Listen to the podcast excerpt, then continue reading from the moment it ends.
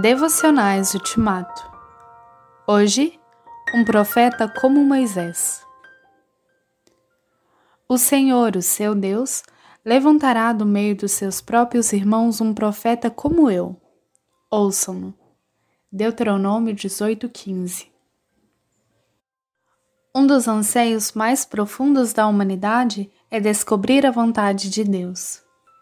Mas como podemos saber qual é a vontade de Deus? Israel se encontrava diante de duas opções. De um lado, havia os cananeus com suas práticas de bruxaria, feitiçaria e adivinhação.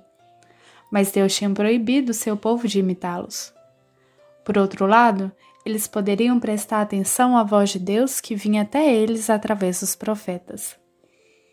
Era uma questão de ouvir. Eles não deveriam dar ouvidos aos que praticam magia e adivinhação, mas o Senhor, seu Deus, levantará do meio dos seus próprios irmãos um profeta, a quem eles deveriam ouvir. Essa promessa divina provavelmente se referia à série de profetas que Deus concedeu a Israel. Mas durante o período intertestamentário, com o silenciar da voz dos profetas, a expressão o profeta passou a ser reconhecida como um título messiânico. Assim, quando Jesus veio, as multidões disseram: sem dúvida, este é o profeta que devia vir ao mundo. João 6,14. Pedro aplicou claramente essa promessa a Jesus, Atos 3,22, em um dos seus primeiros sermões. Porém, Jesus não foi apenas mais um profeta da longa série de profetas através dos séculos.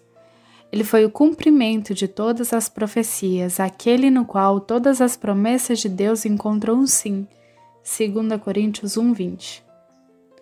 Mesmo assim, nós ainda o saudamos como o profeta, aquele que, como Moisés, conhece o Senhor face a face, Deuteronômio 34:10, em que a revelação de Deus atinge sua plenitude.